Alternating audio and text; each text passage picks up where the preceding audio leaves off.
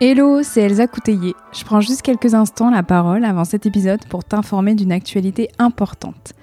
Pour démarrer 2022 en beauté, j'ai envie de partager avec toi un moment privilégié. Pour la troisième année consécutive, je te propose de t'accompagner au travers d'un atelier spécial Boosté 2022. C'est un atelier plein de joie et de magie où je t'accompagne pour faire le bilan de 2021 et préparer au mieux 2022. Alors ici, pas de to-do list, pas de bonne résolution mais une connexion à soi profonde pour faire la rétrospective de l'année passée, s'ancrer dans le présent et se connecter au meilleur pour l'année à venir. Au programme, hypnose, écriture intuitive, introspection, émotion, intention, visualisation. L'atelier aura lieu en visio et en direct le mercredi 5 janvier prochain de 14h à 17h. Si cela t'appelle, tu peux t'inscrire à cette adresse, donc elsacouteiller.podia podia.com slash atelier-boosté-2022. Au plaisir de t'y accompagner.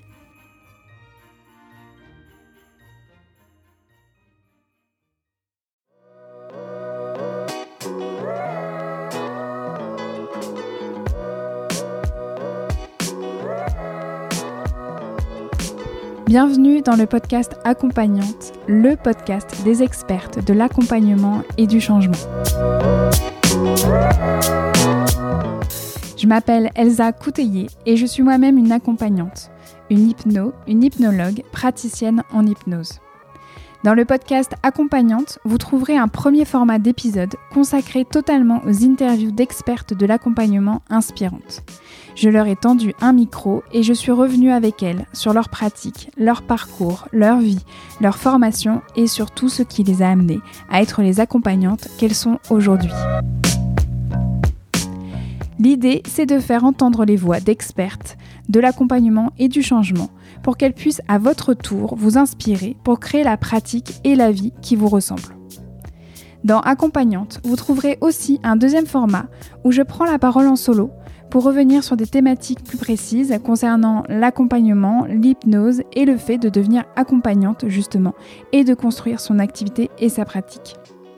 Pour ne manquer aucun épisode d'accompagnante, je vous invite à vous abonner sur votre application de podcast préférée. Allez, c'est parti pour un nouvel épisode. Je vous souhaite une très belle écoute.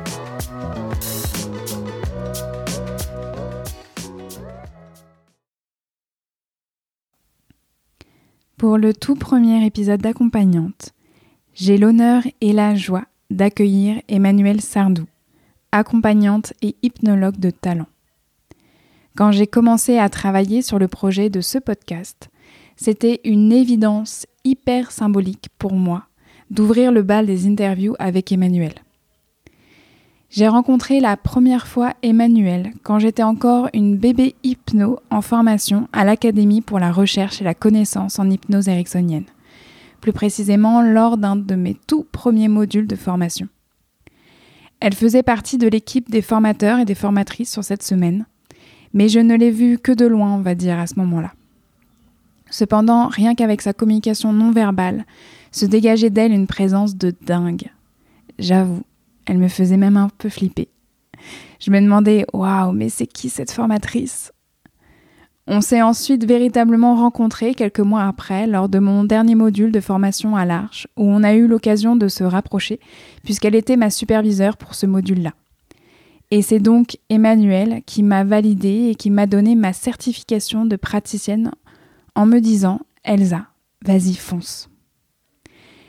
Emmanuel m'a ensuite vu grandir au travers de ma pratique sur mes retours, sur mes différentes formations à l'Arche post-certification et bien sûr via mes séances de supervision avec elle. Et justement, lors d'une de ces supervisions, on a travaillé ensemble sur le fait de porter ma voix, d'oser la mettre au monde. Par conséquent, si ce podcast existe aujourd'hui, c'est un peu grâce à Emmanuel. Bref, vous l'aurez compris, vous allez écouter celle que je considère comme une de mes mentors. Dans cette interview avec Emmanuel, on a parlé de ce qui l'a amené à se former à l'hypnose, de sa formation en elle-même à l'arche, de la notion de légitimité, du fait de trouver sa couleur d'accompagnement, de sa boîte à outils préférée à elle en séance, comme les yeux ouverts, le rêve éveillé dirigé, l'IFS. On a aussi échangé autour de son travail de formatrice à l'Arche et bien sûr de la formation HypnoClown qu'elle a cofondée. Et puis, on a également discuté sur l'importance de prendre soin de soi en tant qu'accompagnante et de définir ce que cela impliquait pour soi-même. J'aurais pu lui poser encore 36 000 autres questions tellement sa manière de pratiquer me parle, mais ça sera pour un prochain épisode. En attendant, je vous souhaite une très très belle écoute. Bonjour Emmanuel. Bonjour Elsa. Merci de m'accorder ce temps pour qu'on puisse échanger ensemble. Bah merci à toi. J'aimerais te proposer de te présenter. C'est ok pour toi? Ouais. Super. Euh, alors qu'est-ce que je peux te dire? Moi, je m'appelle Emmanuel Sardou. Euh, j'ai 56 ans. Euh, je suis hypno depuis 5 ans. et avant, j'étais scénariste pour euh, pour la télévision, pour le cinéma, pour le web aussi. Euh, je suis mariée et euh, j'ai la, la, chance immense d'être la maman de deux jeunes femmes de 16 et 21 ans. Voilà, en résumé. Très bien. Euh, donc, t'es hypno depuis 5 ans Ouais. Comment t'en es venue à l'hypnose?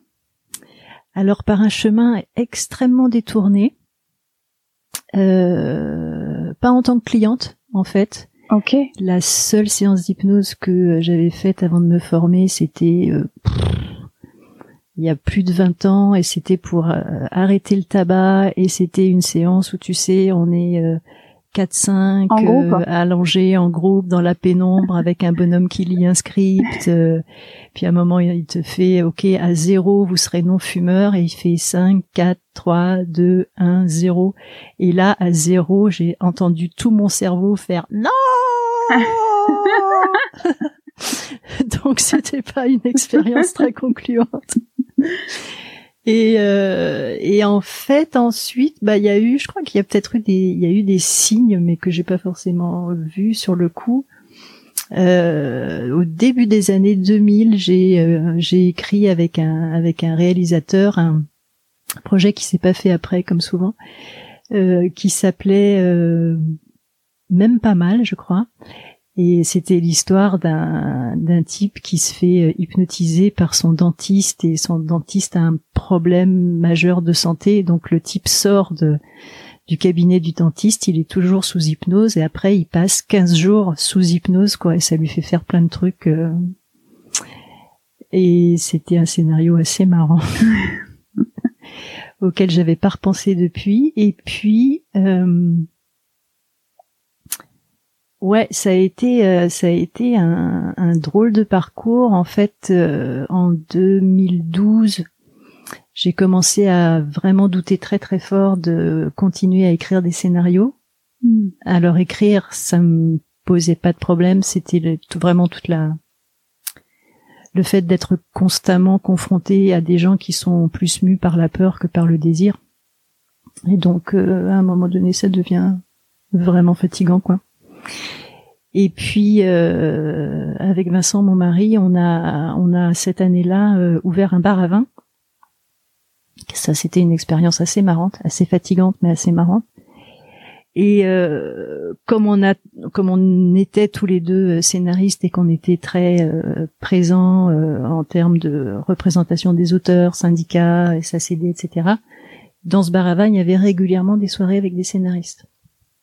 Et un soir, euh, j'étais euh, j'étais au bar et il y avait un scénariste qui parlait à un autre scénariste. Le scénariste en question, c'est Gilles Malençon, Reconnaissance éternelle, qui donc racontait à un autre un autre scénariste le la conférence TED de Jill Bolt Taylor. Je sais pas si ça te dit quelque chose. Non, là comme ça, ça me dit rien. C'est euh, c'est une neurochirurgienne américaine qui a vécu un AVC. Ok. Et elle raconte donc son AVC vécu de l'intérieur, mais en tant que neurochirurgienne. Donc d'un côté, elle petit à petit, elle se rend compte qu'elle est en train de de, perdre l'usage de, de, sa main, enfin tu vois qu'il y a des trucs dans son corps qui sont hyper bizarres, etc.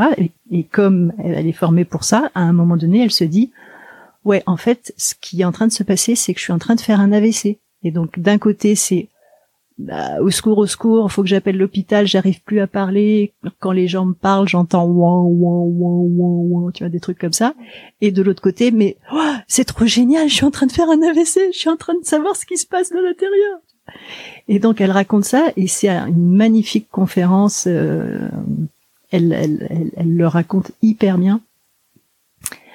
Euh, et donc il racontait ça donc et cette conférence, moi je l'avais pas vue. Il racontait ça et euh, j'ai toujours eu euh, énormément euh, de curiosité pour le fonctionnement de l'être humain au niveau psychique, au niveau émotionnel, au niveau tout ça. Et donc quand l'autre scénariste a été parti, j'ai posé un, verre sur le comptoir, je lui ai servi un Rivesalt 14 ans d'âge et je lui ai dit raconte-moi ce que tu racontais au mec tout à l'heure. Et donc, il commence à me parler de ça. Bon, ça, c'est la première étape. Hmm. Euh, on est potes sur Facebook. La deuxième étape, c'est, donc ça, je te parle de ça, été 2013. Ok. Euh, je vois passer sur son mur des statues hyper bizarres, euh, spirale sensorielle, vision périphérique, euh, des gens qui lui demandent s'il dort, euh, des trucs, c'est bizarre.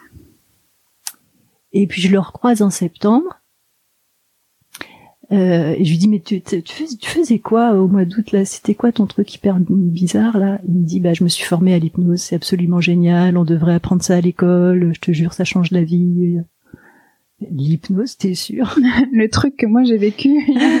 ah bon. Et puis euh, il me fait ouais ouais, puis je suis sûr, toi je suis sûr ça te passionnerait. D'ailleurs ils font un je sais pas si ça s'appelait un congrès à l'époque, enfin genre fin octobre, euh, renseigne-toi, tu devrais y aller, moi j'y serai, voilà. Bon.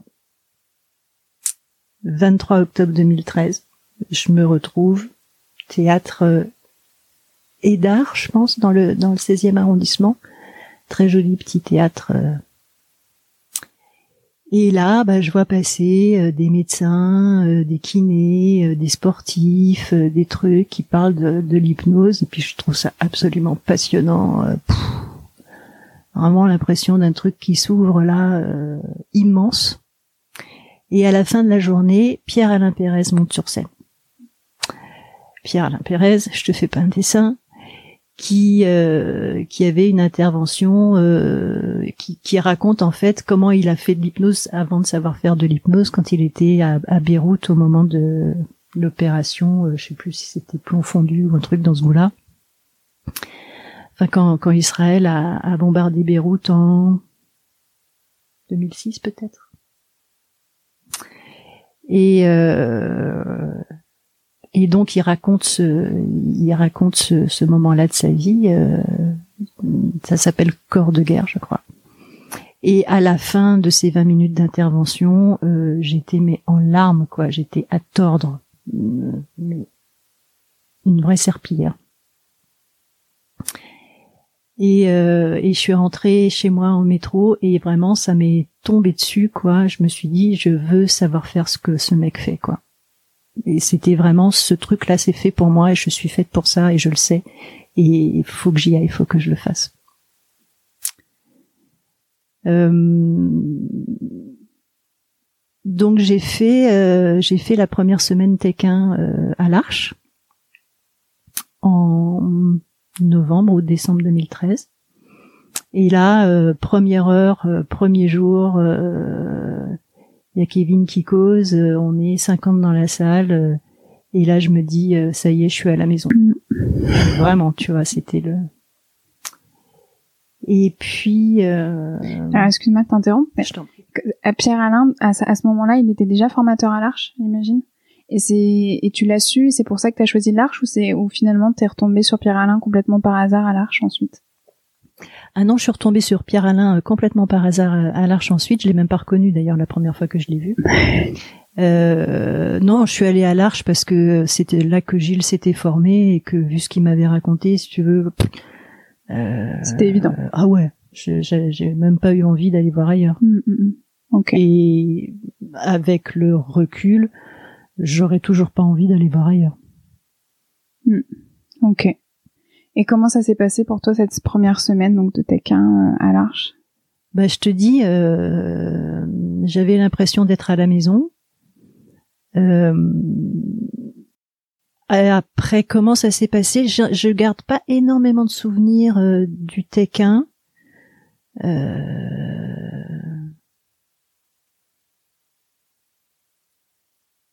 Bonne semaine, bonne semaine. Vraiment là, le, s'il y a eu un moment de, de, de révélation, euh, la première fois que je suis partie en transe, hmm. où là c'était, tu sais, le induction par souvenir hypnotique. Oui. Et euh, ça a été, euh, ouais, une sacrée belle expérience. Ok, hmm. super. Et donc après, as, toi, t'as as, évolué comment? Tu t'as, étais dans une optique où tu fais les, les, modules très rapidement les uns après les autres ou est-ce que tu as pris du temps entre chaque pour infuser, pour euh, construire un projet J'ai pris du temps entre chaque parce que euh, c'était euh, c'était compliqué en termes de d'emploi du temps. Entre j'avais encore des scénarios à écrire, il y avait donc le bar à vin et il y avait les deux filles qui étaient quand même nettement plus petites. donc non, je me suis installée plus dans du moyen long terme. Donc j'ai fait le Tech 2 en mars 2014 et puis euh, Pratin Prat 2 à l'automne 2014. J'étais validée euh, fin novembre 2014. D'accord. Et est-ce que déjà à cette époque-là, ou même au milieu de ta formation, T'étais dans une optique d'accompagner toi aussi. Tu disais voilà, dès que je suis diplômée, ah je m'installe. Euh, c'était ah évident, pareil, ça a coulé de source. Euh, oui, c'était vraiment le, c'était vraiment l'idée. Euh, c'est vraiment le, tu sais la, la phrase "je veux faire ce que ce mec fait, je veux savoir faire ce qu'il sait faire". C'était vraiment ça. C'était vraiment accompagner les gens, remettre du mouvement dans la vie, euh, contribuer. Hmm. Ok. Et donc, tu as été diplômée et tu t'es installée, donc j'imagine, assez vite. Euh, certifiée. Ouais, certifiée, pardon.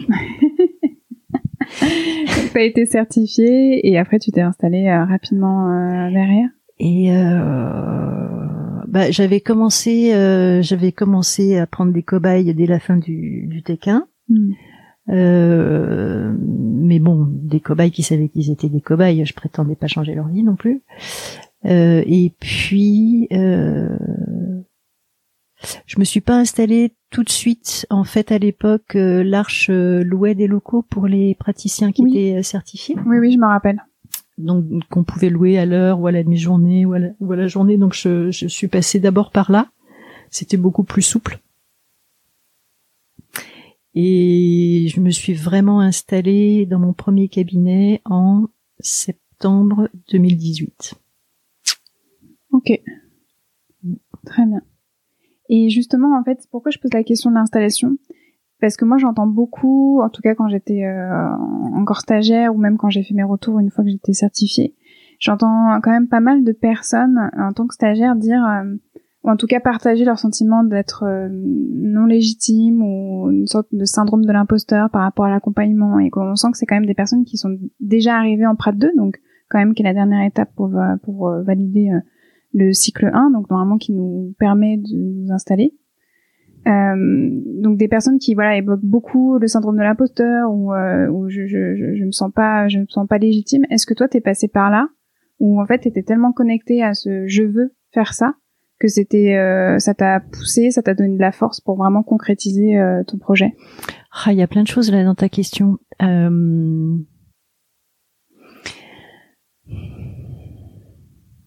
j'ai un peu l'impression que ce, ce, truc de légitimité là, euh, c'est un faux problème. Euh, si on s'entend vraiment sur le mot, la légitimité, ça vient de loi. C'est, tu vois, c'est la même racine. Mmh, mmh, mmh. Et donc la, la légitimité, c'est lié euh, étymologiquement à la loi et au pouvoir le roi est légitime par droit divin, le président de la République est légitime par la voix du peuple, tu vois. Euh, moi, je suis légitime à chaque fois qu'il y a un client qui qui, qui, bouge et qui m'envoie du monde et qui euh, et ou qui revient euh, après qu'on ait fait une première étape de travail, qui revient trois mois ou trois ans plus tard en disant bah là maintenant j'ai besoin de travailler là-dessus ça me légitime. Ça veut pas dire que je suis légitime. tu vois. Oui, je vois ce que tu veux dire. Euh, je pense que c'est c'est ok de pas se sentir légitime, genre. Euh, regarde, t'as vu, euh, moi je suis super hypno, 100% euh, de réussite en une séance, quoi, n'importe quoi. Euh, sur le syndrome de l'imposteur, ça peut être intéressant de renverser le truc en termes de bah ça raconte peut-être des choses très belles aussi sur les gens qui ont ce syndrome-là, de souci de perfection, de crainte de pas être aller encore assez loin, de euh, volonté de bien faire, de d'attention aux autres, de délicatesse, de je sais pas quoi, tu vois, il peut y avoir des tas de belles choses derrière ce truc-là. Euh, pour autant, est-ce que est-ce que ça doit empêcher de bah, de faire le job euh, je pose la question. ouais, je suis très contente de t'entendre là-dessus parce que je me rappelle très bien parce que t'étais quand même euh, bah, une des formatrices lors de mon Prat 2. Et euh, donc j'entendais beaucoup des personnes qui étaient autour de ces questions-là et qui le travaillaient justement dans les séances d'exercice pour elles-mêmes pour essayer d'avancer au maximum avant leur certification. Et je me rappelle d'une fois en sous-groupe où tu répondu à quelqu'un qui disait justement, bah, je suis bloquée, moi, par, par, je me sens pas légitime, je, je me sens pas capable. Il y avait beaucoup de choses, en fait, dans cette demande de travail. Et tu avais fait juste cette petite phrase très douce. Mais la légitimité, ça se prend, ça se, ça se donne pas, ça se prend. C'est comme la liberté. Et, et, je sens, enfin moi je pense que tout ce groupe avait senti en fait que ça avait tous ces mots, tu les avais dit à cette personne, voilà, qui émettait euh, publiquement, voilà, ce, son, sentiment. Mais j'ai senti que dans tout ce groupe, tout le monde avait fait, ah ouais, ok. Bon, je vais peut-être euh, arrêter de bosser, tourner en rond là-dessus, d'être resté sur le faux problème. Je vais prendre le meilleur de cette partie de voilà, je, je, suis pas légitime ou j'ai peur d'eux, mais par contre, je vais quand même y aller pour aller vraiment sur le, j'y vais, mais j'ai peur, j'ai peur, mais j'y vais. Quoi. Et j'avais vraiment senti qu'il y avait quelque chose euh, là-dessus.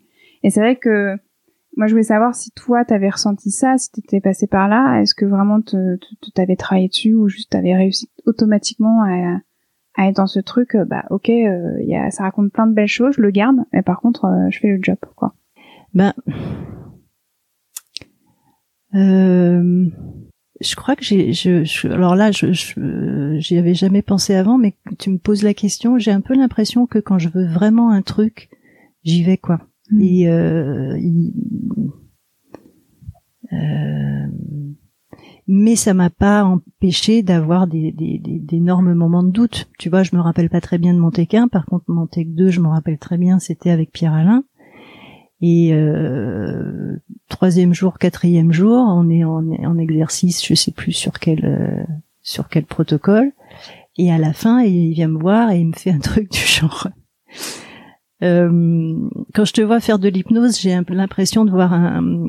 Comment il m'a sorti ça? Un apprend au crochet sur une vieille télé des années 50.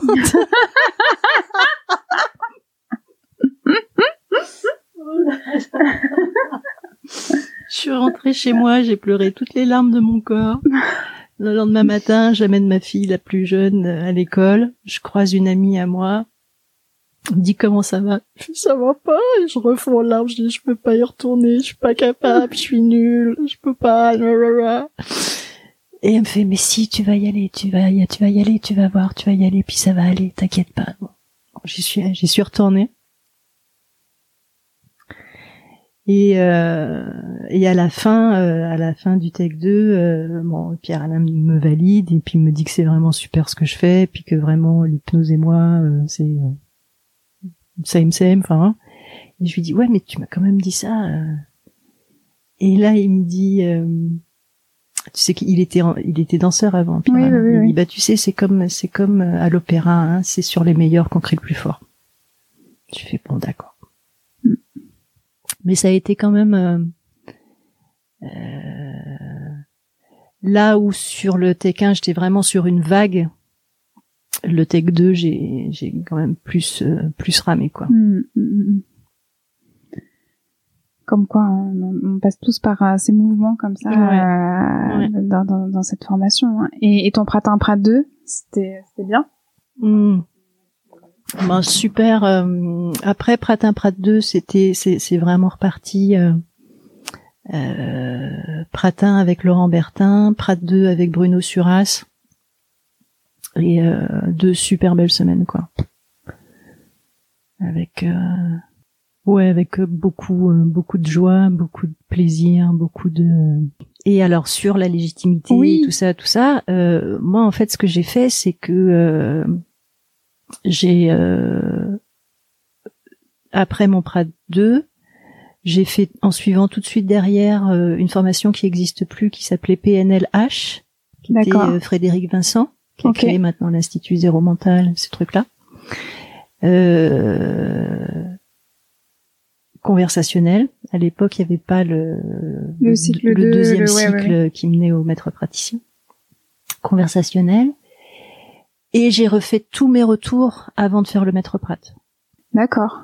C'était genre, je veux avoir tout fait deux fois euh, avant de faire le maître Pratt, qui donc à l'époque était un peu notre notre bâton de maréchal, quoi, quand tu étais mm-hmm. invité pour ça. Mais euh, ouais, c'est ça. Ma, ma, façon à moi de, de me rassurer, si tu veux, j'aurais pu faire le maître Pratt en 2015, mais j'ai préféré faire tous mes retours pour le faire seulement en, 2016. D'accord. Et tu avais eu tes invitations déjà pour euh, maître praticien lors de ton lors de tes lors de ton cycle 1 quoi. D'accord. OK. Les deux à la fin du Prat 2. Ah ouais, super. T'as eu de qui? Bah c'était comme ça à l'époque, euh, donc ça va faire super chic, hein, mais c'est plus comme ça maintenant. Euh, Bruno et Kevin. Ouais, c'est classe. ouais, c'est classe. J'avoue. ouais. Bon.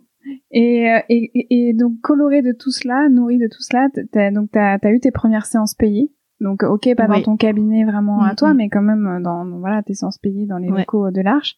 C'était comment tes premiers pas vraiment en tant qu'accompagnante? Ça y est, je fais le truc que Pierre-Alain Pérez en fait me racontait. Là, ça y est, je le fais. C'était comment toi tes premières séances? Alors je me disais, je me disais pas du tout un truc pareil. je commence éventuellement peut-être à me le dire aujourd'hui, mais pas à l'époque. Écoute. Euh je me souviens de, euh, de, de certaines séances où c'était hyper laborieux, où euh, je tournais en rond dans la déo, où euh, ouais, c'était surtout dans la déo que je perdais du temps et où je tournais en rond. et puis d'autres séances où où c'était comme dans du beurre, quoi, où c'était hyper fluide, hyper naturel, hyper simple. Je pense que ça dépendait quand même pas mal du, de la personne que j'avais en face et du rapport que j'étais capable de créer avec. Euh, plus de mal avec les hommes en général qu'avec les femmes. À cette époque-là ou toujours encore maintenant? Non, non, à cette époque-là. Mais vraiment au début, ouais. il y avait un côté euh, plus plus dissocié, enfin moins moins facile en tout cas pour moi d'aller euh, d'aller dans l'émotion, de, de la trouver ou de la ou de la voir si elle y était. Mais euh, mais en même temps, donc non, je me disais pas que je faisais ce que faisait Pierre Alain, mais mais par contre le le, le côté euh, vraiment me sentir aligné avec ce que je faisais et me sentir vraiment à ma place à cet endroit-là, ouais. Mhm. Ça complètement. Ok. Même euh, même les jours de galère, euh, même les jours où ça ramait, même les jours où je me disais mais Sardou t'as juste fait de la merde quoi. Mais quand même. Ouais. Quand même l'alignement lui est resté. Ouais, ouais. Ok. Et au fur et à mesure donc t'as avancé dans ta pratique. Là aujourd'hui tu dirais que oui, ton accompagnement, ton... on parle aussi de style souvent, on entend ça euh, beaucoup en formation. C'est super ce que tu fais, mais maintenant il va juste falloir que tu euh, colores ta pratique de plus de toi ou que tu trouves ton style. Euh, toi déjà, est-ce que ça te parle ces deux notions euh, de colorier sa, sa pratique avec vraiment ce qu'on est soi et de, de trouver son style? Euh, Ouais, ça me parle. Oui, oui, ça me parle. Tu veux que je te dise quoi? Hmm. Est-ce que toi aujourd'hui tu as l'impression d'avoir trouvé ton style, d'avoir trouvé ta couleur? Non, euh, au sens où euh, au sens où je pense que le style ça dépend vraiment de la personne que tu as en face de toi. Et donc c'est un style qui par définition doit être hyper adaptable.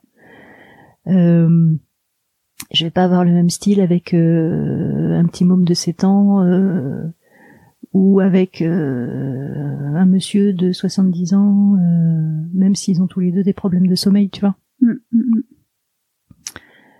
mm, mm. par contre, le je ferai une différence en fait entre mettre de soi et trouver son style. Euh, je crois que souvent les gens viennent nous voir parce que ils, ils, croient qu'ils sont pas ok, parce qu'ils croient qu'il faudrait qu'ils soient parfaits.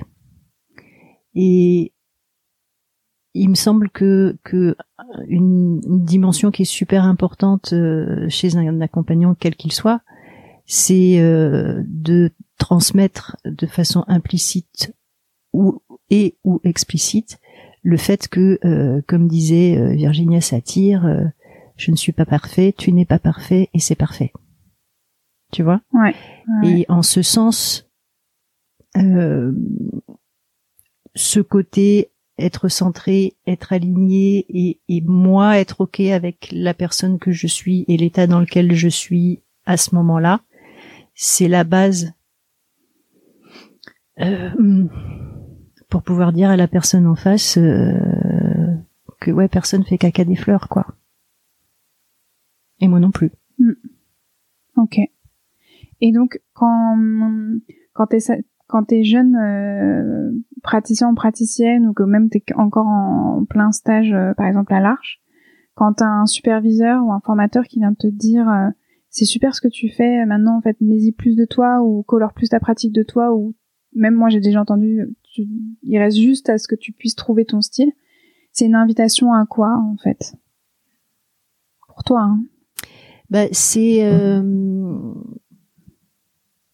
il peut y avoir plein de choses derrière. Hein. Mm. Euh, il peut y avoir euh, que ça, que la présence à l'autre pourrait être plus nourrie, plus intense, plus dense, tu vois.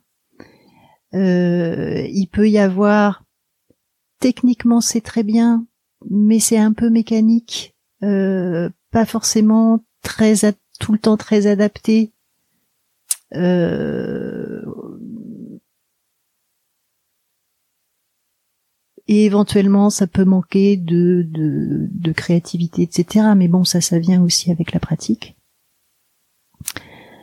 Euh, ouais, je pense que quand le quand le le, le retour est euh, tu peux y mettre plus de toi ou euh, reste plus qu'à trouver ton style, etc. Souvent, ça va souligner une technique qui est en place, mais euh, mais dont ça décolle encore pas suffisamment assez. Mm, mm, mm. Donc bon bah comme la technique est en place, il y a de l'hypnose, il y a tout ce que tu veux, mais ça pourrait être tellement plus vibrant, tellement plus dense, tellement plus brassant, tellement plus euh, mystérieux, tellement plus, je sais pas quoi, émouvant, tu vois, bouleversant, etc.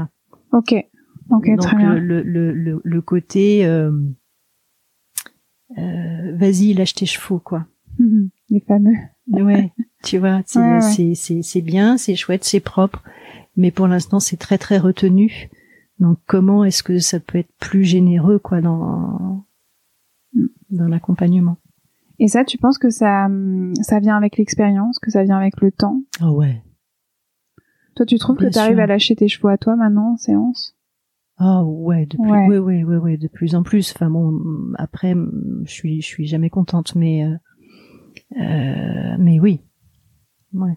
Et ça, ça, ça, c'est parce que t'as, voilà, t'as fait un moment que, que tu pratiques, que tu, que t'accompagnes, donc euh, t'as c'est, c'est quand je dis l'expérience, c'est le temps, mais c'est aussi peut-être de tester des choses. Toi, tu t'es vu tester des choses, essayer des, des inductions en particulier ou des manières d'accompagner ou d'être en séance, ou c'est vraiment juste euh, le fait de la, de, voilà, le temps et euh, la pratique. Bah, il y a toutes les formations complémentaires à la formation initiale. Ouais. Euh, et puis il y a beaucoup aussi, ouais, le temps et, la pratique. Ouais, ouais, C'est ça, tu vois, ça s'invente pas. Donc euh, euh, il y a des il y a des gens qui ont une euh, j'en ai croisé des, des, stagiaires ils sont ils ont ils ont le truc c'est naturel chez eux quoi euh, ils sont ils peuvent être hyper impressionnants dès le T1 mais c'est quand même assez rare. ça demande quand même un, certain travail sur soi.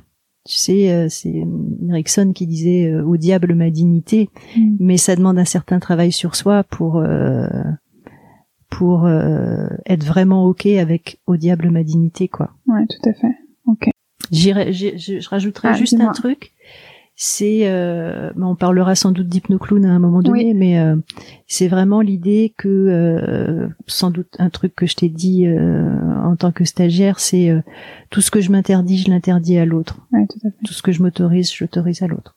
Donc c'est le travail sur soi de savoir jusqu'où est-ce que je suis capable de m'autoriser quoi pour que l'autre soit aussi autorisé à ça dans sa vie, quoi. je m'en souviens. Mm, mm, Et, toi, aujourd'hui, tu t'accompagnes le plus souvent quel type de demande? Tu dirais que c'est vraiment euh, aussi large, euh, voilà, que, autant les individus sur Terre. Euh, ouais, je vois que tu me fais oui, donc. Ouais, ouais, c'est vraiment. Il faudrait que je fasse des statistiques, mais j'ai pas l'impression qu'il y ait euh, un truc qui sorte euh, vraiment du lot. Il y a des phases. Il y a des phases euh, stress, anxiété, phobie. Il y a des phases deuil. il y a des phases problème de sommeil. il y a des phases arrêt du tabac. Mais enfin sur sur des semaines, tu vois, sur quelques jours. Mais je vois pas un truc qui qui arriverait en tête dans les demandes. D'accord. Ok. Euh, là, c'était aussi une question par rapport à euh, toi, ta boîte à outils personnelle, professionnelle. Tu dirais que justement pour accompagner ces diverses demandes, tu, tu dois faire le plus souvent quel type d'induction, quel type de processus tu proposes, euh, voilà, le plus souvent aux personnes qui viennent te voir? Ça dépend. Ouais. Euh, en fait,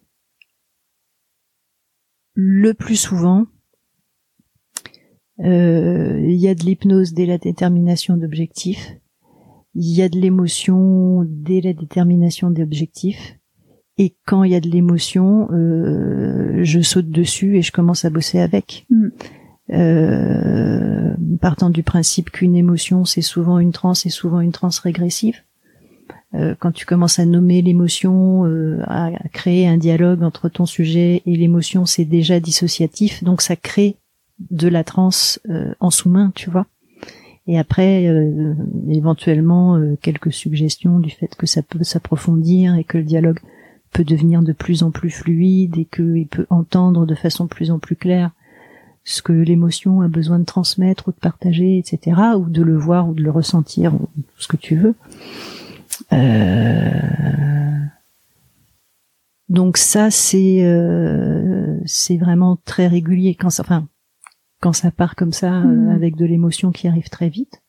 Et quand tu dis que dès, que la, dès, dès la déo il y a de l'hypnose, c'est que tu c'est parce c'est par ton ta manière de poser les questions, c'est par ta manière en fait de poser ton cadre ou déjà tu es en train de suggérer, d'induire des choses? Bah si tu veux, c'est déjà c'est là on pourrait peut-être éventuellement parler d'un style je pense que de toute façon le euh, le décor du cabinet compte? Il y a des points de focalisation pour le regard, par exemple. Il y a, ah oui, il des trucs un peu bah, sur le bureau. J'ai un j'ai un petit euh, j'ai un petit portrait qui a été fait par une par une amie euh, peintre et qui est c'est mon assistant magicien quoi. C'est quand je fais une fixation euh, du regard, je leur propose de choisir un point sur le bureau. Il y a, il y a plusieurs points qu'ils pourraient choisir. Systématiquement, euh, c'est le portrait. C'est le portrait qui, qui vont regarder quoi. Euh, et sinon, bah j'aime bien euh, pour ceux qui sont qui sont pas dans des émotions trop puissantes qui les brassent dès l'arrivée. Euh, un truc que j'aime bien faire, c'est démarrer par euh, une, une transe partielle dans la main. Ils inventent eux-mêmes leur transe et puis ensuite, euh, phénomène hypnotique, la main s'approche de la tête, la transe rentre dans la tête et puis ensuite la main s'éloigne, je fractionne, puis après on s'amuse. Ok, super. D'accord. Mais après, ça peut être aussi, ouais, dans ce que je fais assez souvent sur une première séance, c'est fixation, défocalisation et les mains qui se rapprochent. Donc là, ça fait euh, en plus une bonne saturation. Euh, et ça leur fait tout de suite, tu vois, il y a toutes les transformations en termes de, de, de, de vision. Euh, T'arrives très vite à des hallucinations euh, négatives ou positives. Euh, et puis quand les mains se touchent, euh, enfin tu vois, ça, ça fait plein d'effets en termes de ok l'hypnose ça marche sur moi et après on peut parler des choses sérieuses quoi. Mmh, mmh, mmh. D'accord, ok, c'est hyper intéressant. Et j'entends surtout que tu travailles, en tout cas de ce que je depuis le début, euh, j'entends que tu travailles pas beaucoup avec les yeux fermés en fait. Au contraire, tu utilises beaucoup la focalisation du regard, du ouvert euh, pour bien créer justement focalisation, défocalisation, hallucination positive, négative. Parce que souvent en fait, euh, et je j'ai été la première comme ça, quand même quand t'es au début euh, à l'arche, quoi, tu, tu dis et maintenant, voilà, tu vas pouvoir fermer les yeux en pensant que ça va suffire à pouvoir vraiment induire quelque chose et que c'est à partir de seulement ce moment-là que tu vas vraiment pouvoir trouver, enfin, guider la personne vraiment vers un état d'équilibre de conscience alors qu'on se rend compte qu'il y a des choses qui sont déjà extrêmement puissantes justement par euh, le regard qui, qui, qui, reste bien bien euh, en focalisation euh, sur un point quoi. Ouais. Et en plus de ça, je, je, je, je, pense, je n'ai pas vérifié, hein, mais je pense qu'une transe les yeux ouverts est bien plus puissante qu'une transe les yeux fermés. Une transe les yeux fermés, mon sujet, mon client peut se barrer dans sa transe euh, tu vois, si euh, si je l'ennuie ou si euh, je fais des conneries, les yeux ouverts, ça va être plus compliqué. mais ça, c'est nos clients hein, qui nous apprennent à bosser. Hein, et j'avais, bah, c'était juste après le Tech 1, je crois. Ouais, juste après le Tech 1. ou juste après le Tech 2. Non, Tech 1. Euh, j'avais un pote qui avait accepté de, de me servir de cobaye. À l'époque, on voyait la détermination d'objectif en Tech 1. Aujourd'hui, c'est ça passait en Tech 2, mais et, euh, et donc je lui fais une détermination d'objectif. Et en fait, à la fin de la détermination d'objectif, je commence une induction, je sais plus laquelle, et je me rends compte qu'il a les yeux grands ouverts, fixes, mais totalement fixes, tu vois. Et donc, ben, j'ai continué mon induction, mais en me disant, en fait, manifestement, il est déjà en transe. Mais bon, comme je sais pas quoi faire avec ça, ben, je vais continuer à faire ce que je sais faire. et il a passé absolument toute la séance, les yeux grands ouverts, mais et fixe, tu vois, même sans sans, sans les ouais, voilà, ouais, sans C'était hallucinant, quoi. Ouais. Et donc, c'est vraiment un souvenir qui m'est qui m'est resté, tu vois. Euh, et oui, oui. Puis à un moment donné, je, je me suis rendu compte que euh, que les yeux ouverts c'était vachement bien, quoi. Déjà, ça, ça. Mais après, je peux le faire aussi les yeux les yeux fermés. Ça dépend des gens. Ok. Mais, euh, c'est hyper intéressant parce que ça montre à quel point tes croyances sur l'hypnose ou les, tes croyances sur le changement ou sur toi ou sur les clients, ça ouvre ou ça ferme complètement ta pratique. Ouais. Est-ce que toi, tu as des croyances comme ça où tu as vu que à un moment donné, c'était devenu complètement obsolète et d'avoir travaillé dessus, ça t'a complètement rouvert tout un champ des possibles Ou au contraire, t'en as mis une en place qui t'a permis... Euh, bah, Déjà, ouais, croire que c'était mieux les yeux fermés. Ouais. Euh... Croire que les gens sont fragiles. Elle est bien celle-là. Ouais, elle m'a bien passé. Euh, je sais pas, faudrait que j'y réfléchisse. Là, j'ai rien qui mm. me vient. J'ai rien qui me vient. Mais ouais, ce truc des yeux ouverts, euh, mm, mm, ça a été quand même une sacrée, euh, une sacrée leçon. Ok. Euh, je parlais des outils, des outils que toi tu avais dans ta boîte pro et perso pour accompagner. Je sais qu'il y a un outil que toi tu utilises beaucoup, c'est ce qu'on appelle en fait le rêve éveillé dirigé. Est-ce que tu peux nous dire déjà ce que c'est et surtout comment toi tu l'utilises au quotidien en accompagnement? Alors le rêve éveillé dirigé, c'est un truc que j'ai découvert dans les cours d'hypnologie euh, donnés par Cyril Champagne. c'est une technique de psychothérapie qui a été inventée par un Français qui s'appelle Robert de Soile, fin des années 40 je crois très influencé par Jung, par euh, peut-être aussi Assad Jolie. Euh, et le principe, c'est, enfin le principe. Il y a un excellent bouquin de, je crois, Elisabeth Mercier, qui est sorti il y a pas très longtemps, qui s'appelle Le rêve éveillé, dirigé, revisité, dans lequel il y a tout, s'il y a des gens que ça intéresse.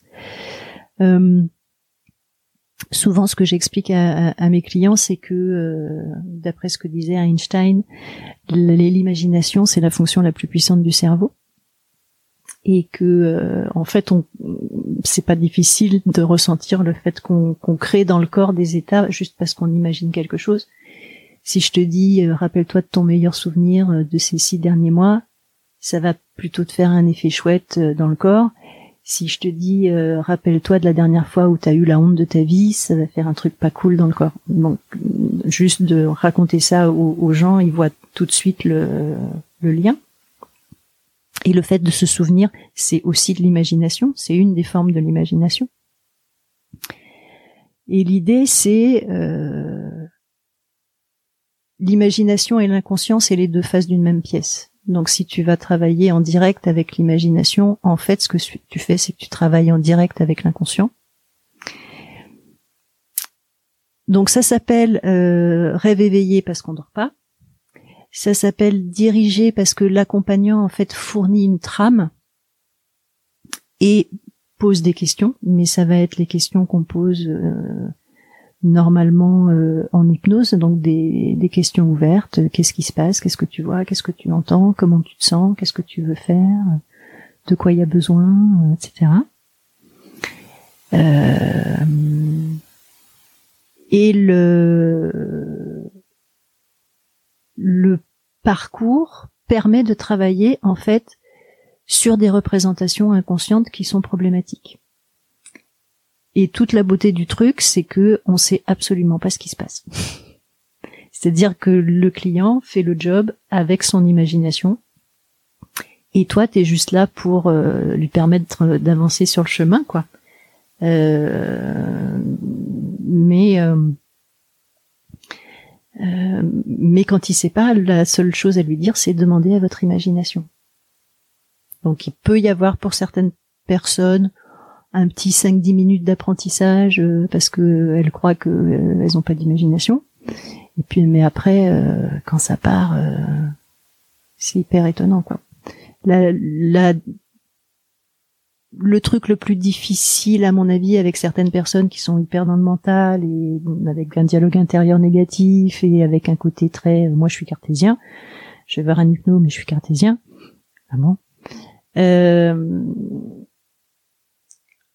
c'est vraiment de faire en sorte que il juge pas ce qui vient et que ça qu'il soit ok avec le premier truc qui vient même si c'est complètement farfelu complètement bizarre complètement euh, what the fuck euh, tu vois. Donc euh, vraiment euh, être vraiment calibré que c'est la première chose qui vient, c'est pas ce qui trouve mieux que la première chose qui était venue. Tu vois? Mm-hmm. Mais bon, ça, ça, avec les outils qu'on a, ça se fait assez mm-hmm. facilement. Tout à fait. Et euh, et en fait, à partir du moment où tu où tu utilises bien l'outil, ben en fait, il, il, se marie avec absolument tout ce qu'on peut utiliser comme comme autre technique, tu vois, ça va avec les avec les sous-modalités, mais ça peut aller avec un deuil, ça peut aller avec une ligne du temps, euh, ça peut aller. Moi, j'utilise beaucoup euh, en travail euh, euh, thérapie des systèmes de famille interne. Oui. où ça se prête très très bien à ce est-ce que tu peux nous en dire quelques mots pour, pour les personnes qui connaissent pas du tout? Euh, Thérapie des systèmes de famille interne. Alors ça, c'est un c'est un psychologue, euh, psychiatre, euh, hypno euh, américain qui s'appelle Schwartz. le titre de son bouquin en anglais, c'est Internal Family System Therapy. Euh, il est traduit en français, mais il est très rare et très cher. Et en gros, l'idée c'est que euh, on a une illusion d'unité parce que bah voilà, t'as un corps, ce corps dit je, donc on a une illusion d'unité. Et pourtant, euh, régulièrement, on se retrouve dans une situation où on se dit, euh, je, je, sais que je devrais pas ressasser ça constamment dans ma tête, mais je peux pas m'en empêcher. D'où il y a bien l'idée qu'il y a une part de moi qui fait un truc, qu'il y a une autre part de moi qui dit que ça serait bien de pas le faire, mais que cette part-là, elle est plus forte, quoi. tu vois. Et donc, t'expliques à ton client que euh, bah, à l'intérieur on est plutôt une famille ou une tribu ou un village avec des gens un qui se connaissent pas tous forcément et deux qui sont pas forcément tous d'accord. On part du principe a priori, enfin ça serait éventuellement à, à détailler ou à repréciser euh, ou à nuancer après, mais on part du principe a priori que toutes les parts sont d'accord sur l'idée de protéger le, système à l'intérieur duquel elles sont, donc protéger euh, toi, protéger le client, le, système à l'intérieur duquel euh, elles existent, sauf qu'elles sont pas forcément d'accord sur la façon d'y arriver. Donc attention positive, euh, etc. Et donc à partir de là, il y a trois instances principales.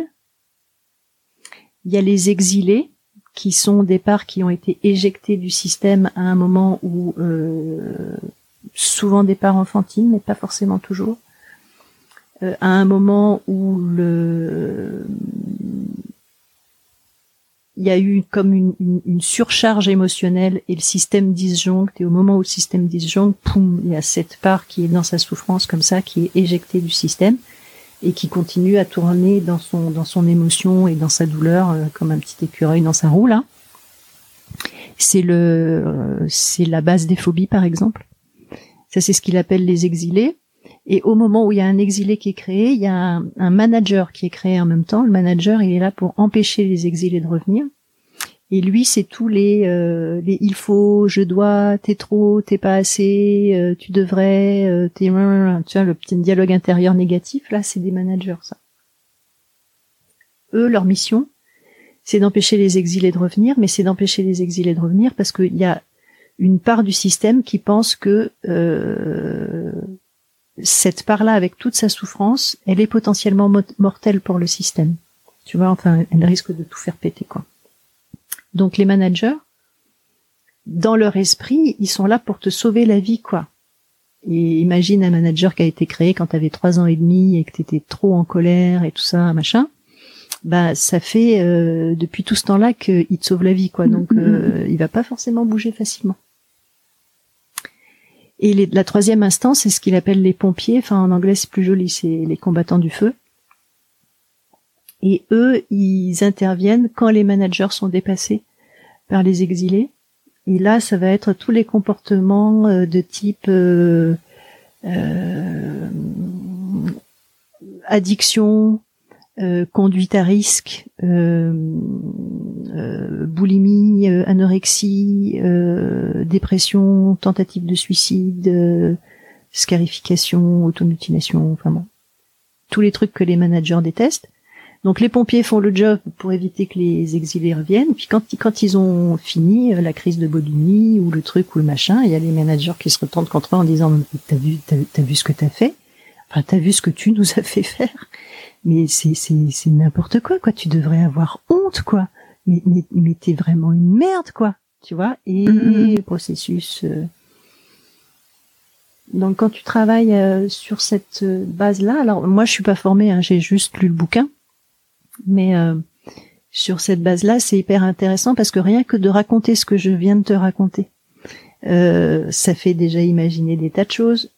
Très souvent, quand tu parles des exilés ou des managers, tu calibres que que ça va taper quoi. Donc là, tu peux. Il y a des émotions. Moi, je sais que très euh, rien que par l'évocation, je vois qu'il y a plein. Je dis ça vous parle? Bah oui, pas qu'un peu. Et donc tu pars en bah fait sur l'émotion. Ouais. C'est ça. c'est ah, c'est hyper puissant ça. Hein. J'aime beaucoup aussi.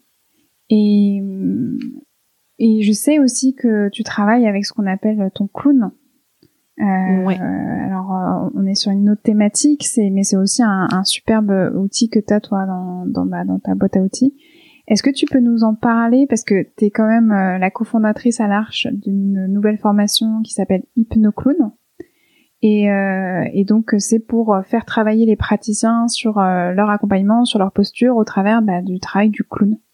voilà, est-ce que tu peux nous, nous, nous dire voilà en quoi consiste cette formation, comment vous avez commencé à, à l'intégrer à l'Arche, en quoi c'était important de vraiment avoir euh, cette formation-là à l'Arche euh, aujourd'hui, et surtout toi au quotidien, comment tu sens ton travail avec ton clown, comment il t'aide, euh, comment il te voilà, il te donne peut-être des éléments que t'as pas autre mesure? Mm.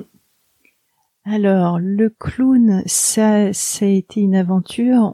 D'abord, on a rencontré, on fait ça à l'Arche avec Aurélie Janot et avec Mylène Lormier, qui est clown et enseignante de théâtre qui est comédienne, clown et, pédagogue.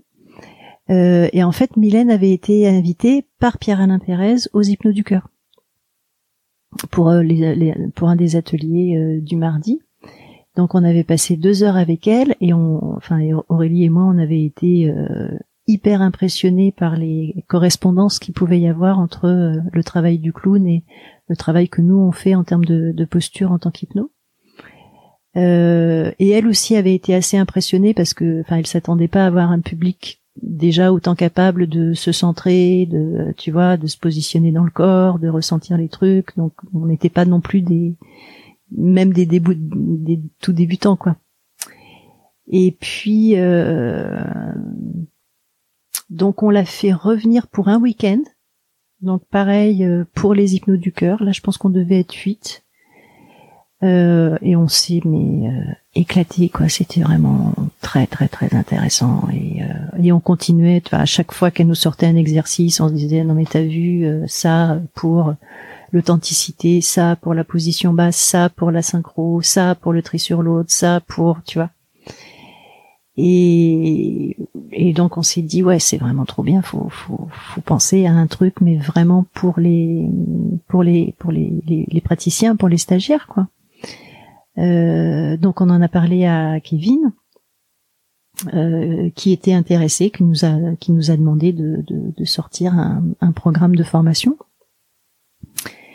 Euh, donc là, il y a bon, comme, comme d'habitude, ça a pris un petit peu de temps et euh, ça correspondait à une, une envie qu'avait euh, Kevin euh, depuis un certain temps. Il, cherchait quelque chose autour de l'impro, autour du théâtre, autour de, tu vois, ces, ces, ces choses-là.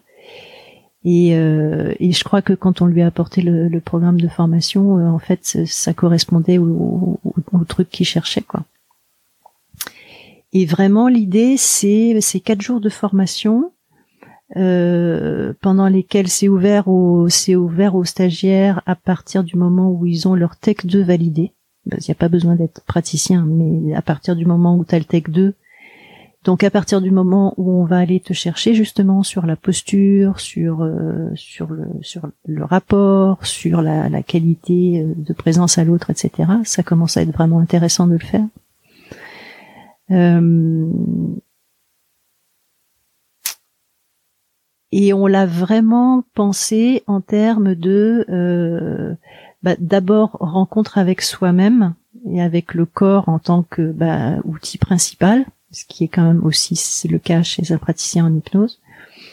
Et ensuite la rencontre avec l'autre et comment tu crées la rencontre avec l'autre et comment tu crées le lien avec l'autre et comment tu tu, tu, tu, tu travailles le rapport. Donc vraiment euh, euh, bah, tout ce qui est euh, la Sainte Trinité de la posture, euh, synchro, position basse euh, et tri sur l'autre, mais aussi tout un travail sur l'imaginaire du corps, sur sur l'imaginaire en général, sur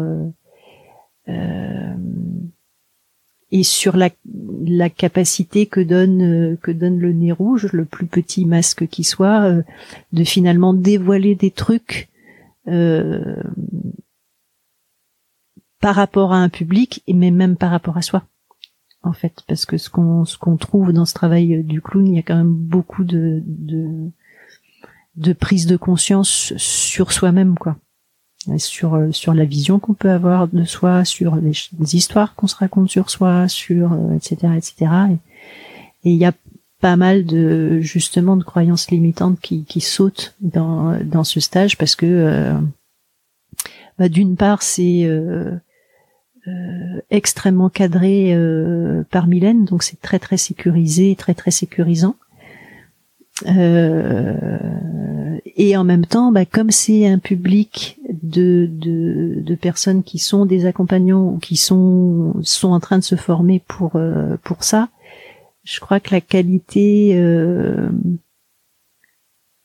la qualité émotionnelle du groupe est, est, vraiment très élevée quoi. Et dans la façon de regarder et dans la façon d'accepter d'être regardé quoi. Donc, euh, ouais, je pense. Enfin, c'est vraiment, si tu veux, en termes de de, euh, de posture, de présence, de centrage, de et de euh, tu sais quoi, je suis pas parfait et c'est super cool quoi. Euh, viens, on va jouer. euh,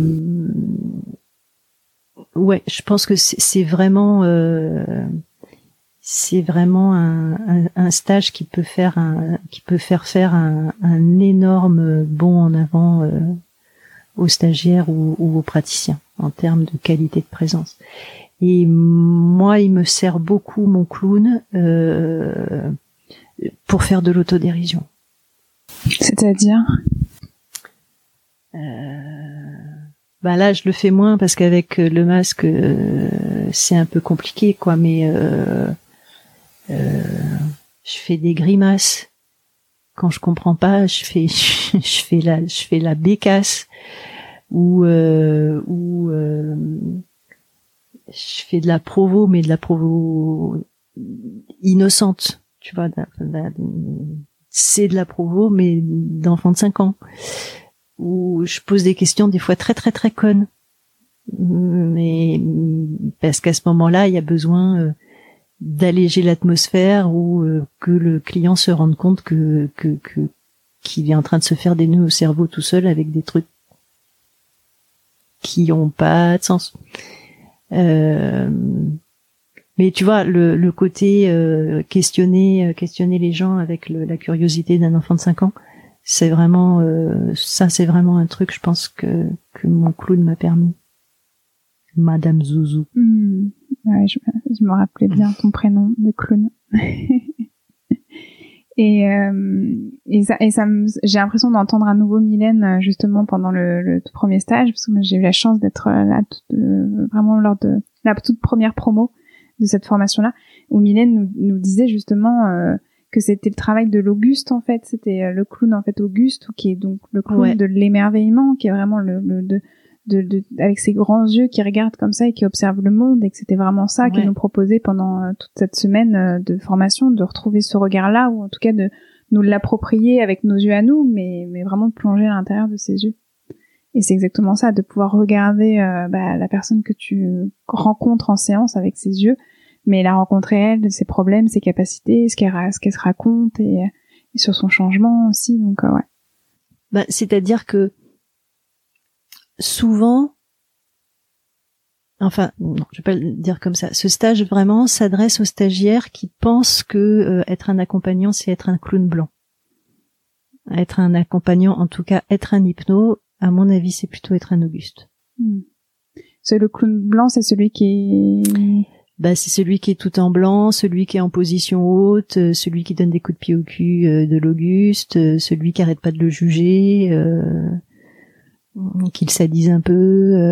Bah, alors je dis pas que je dis pas que les stagiaires ont cette tendance-là, mais le côté qui joue un rôle, tu vois, avec un côté que Pierre Alain qualifierait de balai dans le cul avec un côté très sérieux euh, ou très très doux comme ça, comme si oulala. C'est que j'allais t'en j'allais t'en parler aussi parce que je sais pas s'il y a un clown pour ça, mais un clown très même dans le pleur ou dans vraiment dans le dans le faut surtout pas que j'ose poser cette question là parce que sinon ça va briser la personne que j'ai en face de moi. Euh, faut que je sois que dans la bienveillance et dans dans l'amour et que je lui donne tout ça alors qu'en fait pas du tout justement c'est bah je crois pas que la bienveillance ça consiste à pas poser des questions par peur que l'autre euh, soit pas capable de l'apprendre quoi. Mm. Ouais, ça, c'est de la bienveillance vis-à-vis de soi-même, mais pas vis-à-vis de la personne en face.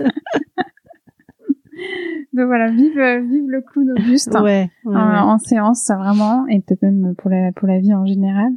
Euh, j'avais une autre question. Alors attends. Euh, alors on revient un peu en arrière. C'est par rapport à comment donc tu étais accompagnante et puis tu as eu cette, cette euh, autre casquette. Tu es devenue formatrice aussi. Non seulement tu es, revenue à Pierre Alain en fait. Euh, tu l'as tu l'as vu quand t'étais pas du tout encore dans l'hypnose. Finalement, tu t'es formé, t'as retrouvé Pierre Alain euh, en tant que toi stagiaire, mais aussi t'as retrouvé Pierre Alain ensuite comme collègue t'es, voilà, t'étais euh, formatrice comme lui à l'Arche.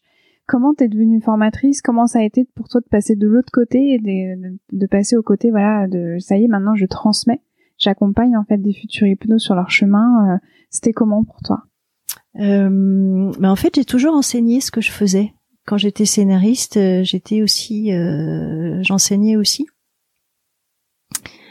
Et c'est hum, comment dire?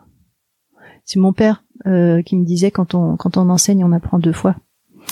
Euh, et ça c'est une dimension de mon activité qui m'a qui me plaisait beaucoup quand j'étais euh, scénariste. Alors ça, c'était une petite part hein, euh, je devais faire je sais pas peut-être trois quatre semaines par an de de cours. Euh, mais j'ai toujours j'ai toujours aimé faire ça. Euh, et, et très rapidement, en fait, dès le, dès le cycle 1, euh, je me suis dit, bon, si, si je vais au bout, euh, ça serait vraiment cool de devenir superviseur, quoi, ça me plairait vraiment. Et puis, euh, ben, en fait, ça se passe, tu sais, quand tu fais le, à l'époque, en tout cas, quand tu faisais le maître Pratt, ce qui s'appelle l'atelier maintenant, euh, c'est parmi les, personnes qui, qui, font ça que, que les superviseurs sont, sont choisis. Et en fait, le le système est très simple. Hein, c'est les, les, superviseurs qui sont euh, officiels, qui dans la liste des maîtres prates euh, votent en fait. Et en fonction de, de, la demande, enfin du besoin de, de superviseurs à l'Arche, euh, bah, si s'il y a suffisamment de personnes qui ont voté pour toi, euh, donc voilà, ça s'est ça s'est passé euh, comme ça. et donc je me suis formée. Voilà, oui, j'ai fait le maître Pratt en 2016 et j'ai quasiment tout de suite derrière enchaîné les quatre semaines de formation, puisqu'en fait pour devenir superviseur, enfin assistant de formation, formateur maintenant, mais euh, tu refais les quatre semaines comme assistant stagiaire en fait. Donc auprès d'un auprès d'un d'un superviseur, enfin d'un d'un formateur euh, officiel. J'ai fait les quatre semaines en, en, suivant en 2016 et j'ai commencé la supervision en 2017, début 2017. Ok. Et c'était comment de, passer euh, comme ça euh, de l'autre côté pour toi? Ça a été hyper intéressant. Euh, ça m'a fait beaucoup travailler sur euh, sur ma posture parce qu'au début je crois que j'étais euh, un peu trop sévère et exigeante.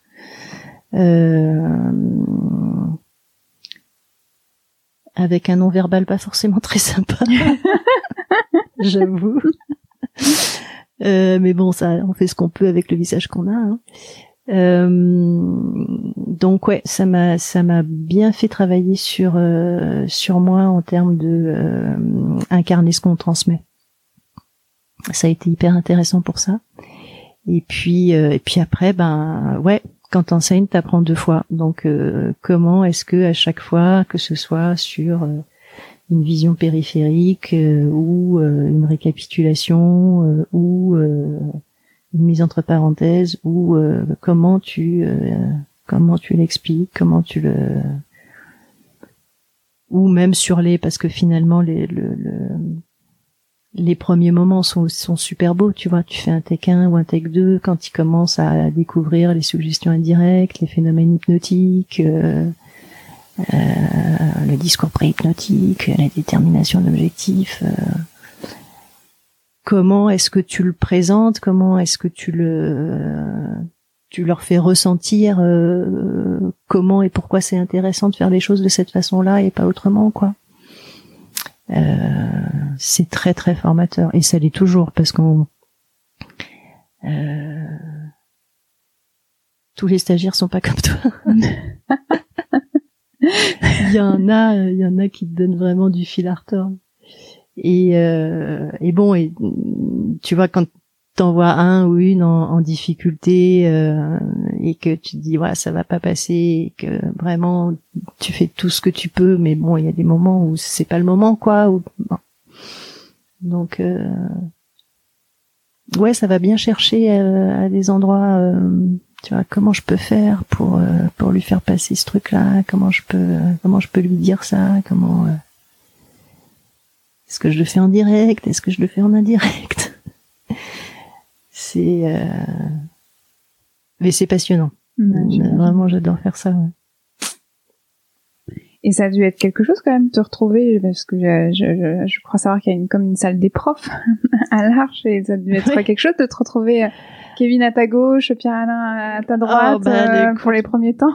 bah au début t'es stagiaire, tu vois, donc euh, ça c'est vrai que c'est euh, mais j'étais vraiment la petite souris de base quoi. je me mettais dans un petit coin, je fermais ma bouche et j'écoutais. Et ouais, la vraie petite souris. Ça va mieux maintenant, mais. C'est ton expression petite souris parce que je sais que tu me l'avais déjà dit pour moi quand tu m'avais vu débarquer à l'arche. Tu m'avais dit que j'étais comme une petite souris et que avec le temps, tu avais vu que la petite souris elle avait laissé la place. Euh, c'est mon expression pour ça. Ouais. C'est ça. Ouais. ok. Toi, alors je vais revenir sur vraiment le, quotidien en fait d'hypno parce que moi j'ai quand même beaucoup de questions sur à quoi ça ressemble en fait une vie d'hypno. Qu'est-ce que qu'est-ce qu'on y fait en fait dans ces quatre murs euh, dans un cabinet d'hypnose quand on ouvre ou qu'on ferme la porte. Voilà, qu'est-ce qui s'y passe?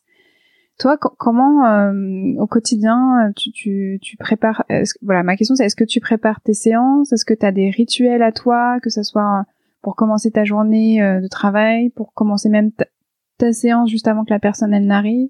Est-ce que tu as des euh, rituels pour clôturer euh, ta séance que, quand la personne n'est pas encore partie, comme des phrases que justement des suggestions post-hypnotiques pour vraiment laisser infuser le travail? Voilà, c'est vraiment dans, dans ce qui revient le plus souvent dans ton quotidien parce que l'idée c'est de, de, de, sentir voilà par ta pratique voilà est-ce que tu as des, des sortes de grandes des grands comportements que tu revois et que tu refais euh, comme ça au quotidien euh... Aérer entre chaque client, désaffecter. Et bon, ça, ça date pas de très longtemps. Euh, Est-ce que j'ai, j'ai, pas de. Ouais, c'est comme des gris-gris, des trucs euh, vraiment. Mmh, non. Euh, je m'arrange pour être au cabinet euh, au minimum 20 minutes avant la première séance pour poser mes trucs, pour me poser, pour me faire mon verre d'eau chaude, pour euh, tu vois me, mettre dans cette ambiance là. Si je sors d'une d'une grosse grosse journée euh, avant de partir, je me fais une récapitulation. Hmm. Quand je dis une grosse grosse journée, tu vois je sais pas, t'as deux deuils et, un viol. Euh, bon, là, je me fais une récapitulation parce que quand même, faut pas déconner. Euh... J'ai pas de rituel particulier. J'ai des j'ai des pierres que j'aime bien. Donc euh, sur certaines séances, je peux soit en mettre une dans la main du client, tu vois, avec des suggestions qui vont avec soit moi en, avoir une dans la main, et puis euh, et puis euh, soit entre les clients si j'ai le temps, soit en fin de journée. J'ai vraiment pris l'habitude de, de, prendre deux trois notes sur sur chaque séance parce que sinon je fais des grosses amnésies de séance en fait. Et là, j'ai maintenant j'ai vraiment trop de clients pour, tu vois, quand on quand on a, je sais pas, 5 six par semaine, ça va, tu t'en souviens, mais quand on a 20 25 la personne tu sais que tu l'as déjà vu une fois, mais aucune idée de ce qui s'est passé. De quoi, vous vous souvenez la dernière fois Oui, mais ça, ça m'arrive régulièrement. Euh, ça, ça m'arrivait. Donc ouais, je prends deux trois notes euh, sur vraiment, mais très rapide sur la problématique et sur si éventuellement j'ai fait un truc en particulier, euh, mais mais c'est ça. C'est, tu vois qui c'est, Isabelle Padovani? Non. C'est une nana super intéressante euh, qui fait plein de vidéos sur internet, plein de. Euh, elle est formatrice en CNV. D'accord. Et elle est vraiment euh, passionnante. Tu m'as déjà vu parler avec les mains Oui, comme ça? oui, oui, Bah, oui. C'est c'est à elle que je l'ai piqué ça. Ok. Quand, Emmanuel fait les mains comme ça, c'est les mains en bec de canard, quoi. Un peu, ouais, pa. Ah ouais, alors avec une main qui est gentille et une main qui est pas gentille. Ouais. Et, euh, et elle, elle dit que quand on exerce le, mé- le métier d'accompagnant, on aurait besoin, je dis au conditionnel, hein, de d'une heure d'empathie par jour. C'est-à-dire, c'est, ouais, qu'est-ce qu'elle veut dire Bah, C'est-à-dire que, je sais pas, qu'il y ait des gens euh, qui te massent, qui te fassent des Ah câlins, ouais. qui t'apportent un thé chaud, qui t'embrassent sur le front, qui te fassent un, je sais pas, euh, tu vois, ça, ça va mon amour? euh. Bon, ça, j'avoue que une heure d'empathie par jour. euh, Mm, mm, mm. Euh, je l'ai pas et, et je me la donne pas à moi-même. Mais bon, mais ça va. Et justement, parce que c'est, tu l'as, t'as commencé à évoquer comment on prenait soin de soi, en fait, euh, quand- après une grosse journée ou même une grosse semaine. Toi, ton outil phare, donc, c'est la récapitulation euh, en fin de journée. T'as d'autres choses comme ça ou? Ouais. Euh, au cabinet, c'est la récapitulation et, euh, et après une grosse semaine, c'est euh, je bosse dans mon jardin où je vais marcher avec mon chien. parce que c'est hyper important hein, de pouvoir prendre soin de soi pour continuer à prendre des, soin des autres. Ouais. Et c'est vrai que c'est pas forcément euh, évoqué ou c'est pas au centre euh, de, de voilà, c'est chacun en fait fait son chemin par rapport à ça. Mais euh, mais c'est vrai que là dans ce podcast là, c'était donner des premières billes et aussi euh, simplement de mettre au centre quand même de la table qu'il faut prendre soin de soi et que c'est pas juste évident que tous les jours euh, on reçoit quand même des personnes qui ont vraiment besoin qu'on soit au top de notre forme et comment on, on peut continuer à à, bah, à remplir cette exigence pour pouvoir vraiment accompagner. Euh, moi, c'était une vraie question parce que je, je sens que, enfin, il y a plusieurs choses. C'est que je me rappelle très bien de Dominique Espaz qui, euh, euh, lors du module d'aide à l'installation à l'Arche, avait quand même donné cette moyenne que euh, dans ces métiers-là, on perdait 5 ans en moyenne d'espérance de vie.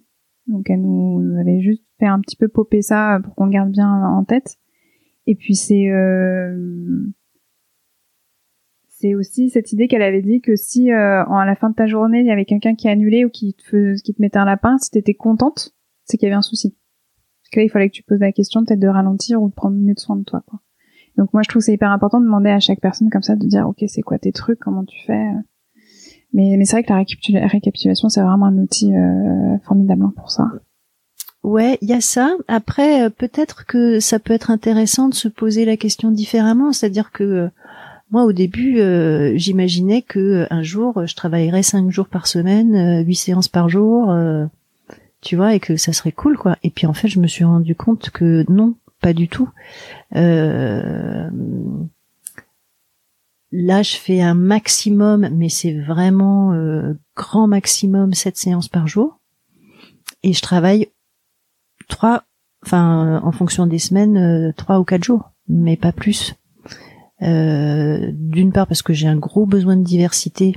Donc si je me retrouvais euh, cinq jours euh, sur sept euh, à bosser au cabinet, j'aurais l'impression de faire un boulot de salarié, chose que j'ai jamais faite et que j'ai pas envie de faire. Enfin, tu vois, il y a, il y a un truc qui, qui est pas ok pour moi à cet endroit-là. Euh, et aussi parce que je me suis rendu compte que euh, quatre jours, euh, quatre jours de séance, euh, ça correspond à ce que j'ai besoin, à ce dont j'ai besoin pour être ok en termes de sécurité financière. Euh, mais que les trois jours que je consacre à faire autre chose, ils sont essentiels pour que justement je sois bien sur les quatre jours où, je suis au cabinet, tu vois. Donc se poser plus la question en termes de, euh, bah ok, j'ai besoin de, de, de, de gagner combien par mois. Ça correspond à combien de séances, à combien la séance, et donc ça fait combien de jours dans la semaine. Si euh, voilà, il n'y a pas de, il n'y a pas de recette toute faite pour tout le monde. Je pense que ça peut être intéressant de se poser la question à l'envers. C'est vrai, c'est hyper intéressant ce que tu dis parce que comme je te disais en off avant euh, par rapport aux, demandes justement des personnes que je reçois par mail, mais pour savoir en fait c'est quoi euh, toi ton ta vie d'hypno, euh, comment tu t'es formé, euh, comment ça se passe pour toi. J'entends beaucoup de personnes qui me disent oui parce que moi j'en ai marre du salariat, j'ai envie d'arrêter, je veux devenir indépendante, je veux plus donner des, enfin rendre des comptes, je veux pouvoir aménager mes horaires comme je veux, m'organiser comme je veux. Enfin, j'entends tout ça et j'entends aussi ça sera plus simple, ce sera beaucoup plus simple, ce sera beaucoup plus évident. et voilà, je vois que tu hausses les sourcils. c'est, alors il y a, y a, y a une forme en fait de simplicité parce que tu travailles pour toi et, tu travailles voilà euh, bah, c'est toi ton outil de travail mais il y a aussi quand même tout ce qu'on vient de dire que faut sacrément bien poser son cadre pour soi-même ouais et puis il faut vraiment se poser la question en termes de euh, il est à combien ton besoin de sécurité par rapport à ton besoin de simplicité quoi. Euh, là-dessus je suis pas je suis pas un bon exemple parce que moi j'ai jamais été salarié ou si peu que pas tu vois. J'ai toujours été artiste-auteur, euh, donc euh, j'ai j'ai toujours été dans cette situation où euh, pour bosser, faut que je bosse. si je tombe malade, il y a personne pour me payer. et et euh, le jour où, enfin, et je sais pas ce dont demain sera fait. Euh, alors bon, au bout d'un moment, je savais parce que j'étais, euh, voilà, ce qu'on appelle un scénariste référencé. Donc, euh, mais n'empêche, quand tu quand tu bosses à la télévision ou au cinéma, tu peux faire, un, surtout à la télévision d'ailleurs, mais tu peux faire un énorme succès d'audience, tu retournes faire la queue derrière tes petits camarades la fois d'après, pareil, tu vois, il n'y a pas de il y a pas de prime au succès. Mm, mm, mm.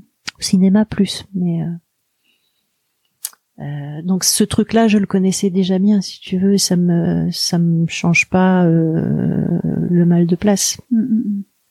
Euh, mais euh, mais hypno, même par rapport à scénariste, c'est alors c'est pas c'est pas le même métier, mais en termes de euh, protection sociale, en termes de sécurité, en termes de tout ça, euh, c'est beaucoup moins euh, structuré que ce que je pouvais avoir quand j'étais scénariste.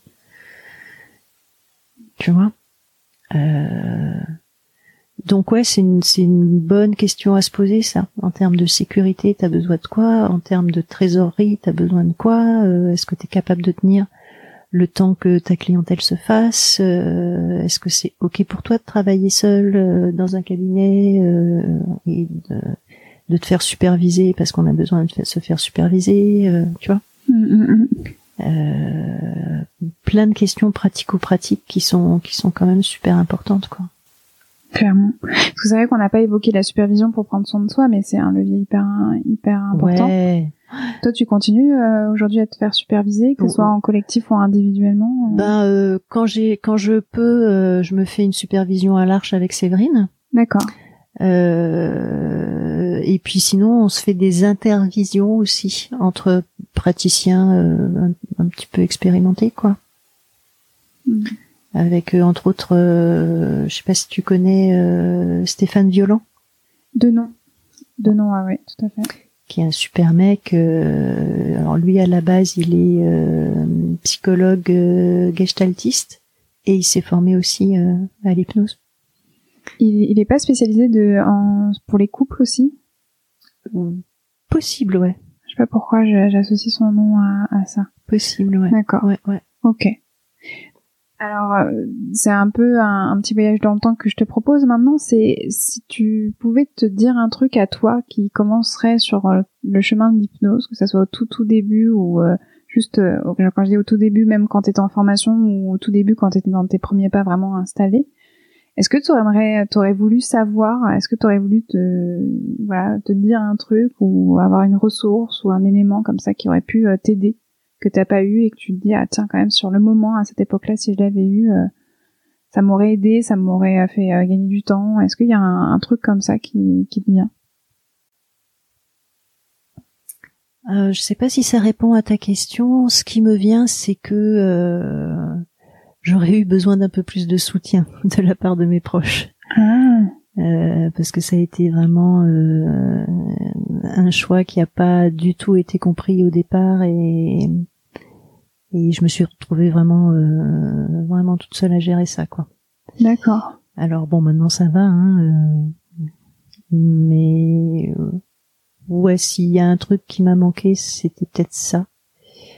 Euh, et peut-être un truc que Jean m'a dit il y a pas très longtemps, Jean Dupré, euh, qui m'a dit parce que en fait Jean je l'ai jamais eu euh, sauf en conversationnel, mais j'ai jamais eu comme superviseur à l'époque. Et il m'a dit un truc du genre que s'il m'avait eu comme stagiaire à l'époque de ma formation initiale, il m'aurait sans doute dit à un moment donné que ça serait bien que je me rende compte que mes problèmes étaient pas plus étaient pas moins graves étaient pas que mes problèmes n'étaient pas plus graves que ceux que ceux de la personne en face. Et il avait raison. Hmm. Et c'est vrai qu'à cette époque-là, je le savais pas, mais il a sans doute fallu que je fasse ce chemin-là pour me rendre compte. D'accord. Ouais, il y a un truc. Euh, d'ailleurs, ça m'y fait penser euh, quand on à propos de à propos de Jean. Euh, pour moi, et je pense qu'Aurélie dirait la même chose, euh, Hypnoclown, c'est vraiment la formation complémentaire de conversationnel. C'est vraiment... Euh, ça peut être super de faire Hypnoclown juste avant euh, conversationnel, justement. Ouais, ouais bah moi j'avais fait Hypnoclown juste avant conversationnel. Et? Et c'était super. C'était un super...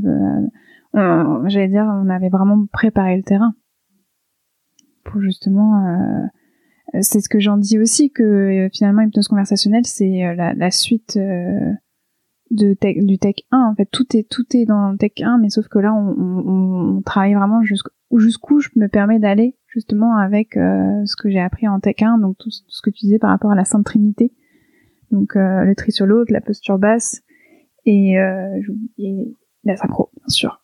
Donc ouais je suis complètement d'accord avec ça ouais et je reviens sur ce que tu disais par rapport à, la famille. Alors, je, je, je, savais pas, euh, mais ça me fait penser à moi quelqu'un qui m'a interrogé là-dessus en me disant mais comment t'as fait pour te reconvertir en tant qu'hypno?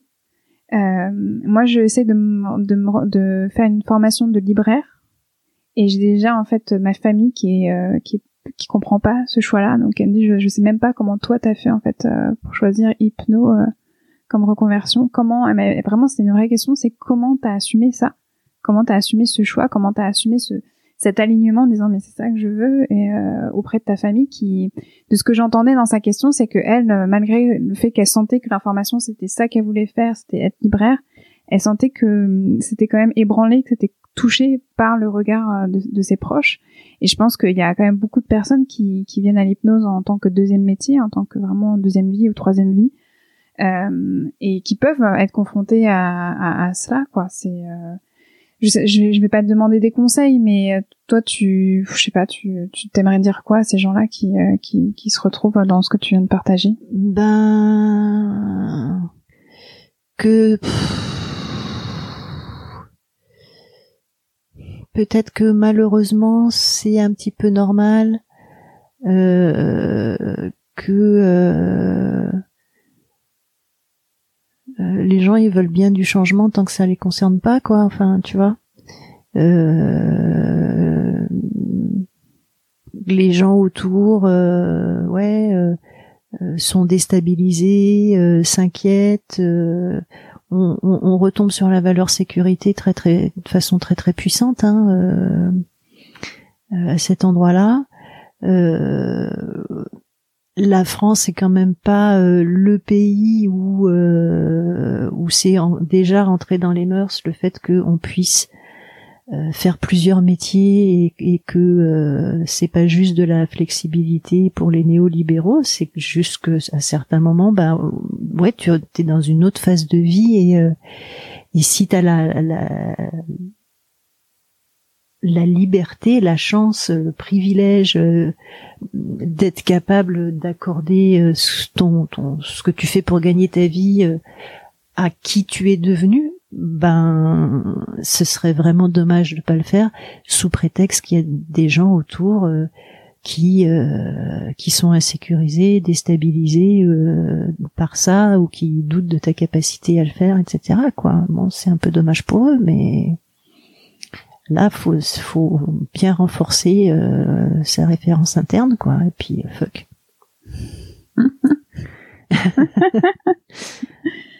Je sais pas quoi dire non, mais c'est bien c'est parfait. C'est un de mes mots préférés fuck. Donc ok Bon bah super, merci Emmanuel. Est-ce que tu peux nous dire où est-ce que les personnes peuvent te trouver, te retrouver, euh, ton site internet, euh, là où tu exerces euh? Oh bah tu vas bien leur faire un petit, tu vas bien leur faire un petit texte quelque part pour qu'ils sachent tout ça. Mon cabinet est au métro Ménilmontant, voilà, dans le 11e. dans le 11e à Paris. Et puis j'ai une page Facebook qui s'appelle Emmanuel Sardou Hypnose créative sur lesquels ils peuvent sur laquelle ils peuvent me contacter. Et sinon, j'ai un site euh, pro https slash euh, emmanuel-sardou.com. Mais là, c'est vraiment le site qui est euh, dédié euh, auteur, scénariste, réalisateur, euh, comédien, interprète, producteur. Donc c'est le l'endroit en fait où mes, mes deux métiers se rencontrent.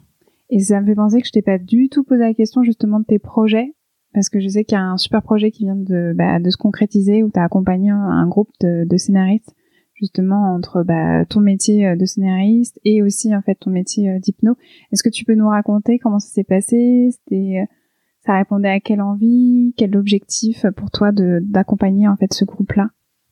Ben, euh, ça répondait à plein de trucs. C'est-à-dire que euh, quand j'ai découvert l'hypnose, quand je me suis formée, euh, donc euh, formation initiale, régulièrement je me disais ah mais si j'avais su ça, si j'avais su ça, bah peut-être que je serais encore scénariste. Alors j'ai pas de regrets. le deuil du métier de scénariste a été très dur et long à faire, mais j'ai pas de regrets. Euh, mais en fait, je, je découvrais des, des tas d'outils qui, qui, qui, qui, peuvent être hyper intéressants euh, à connaître et à, et à utiliser euh, dans tous les métiers de la création.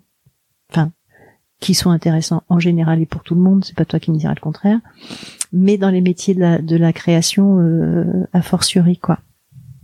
Donc j'avais ça à l'esprit.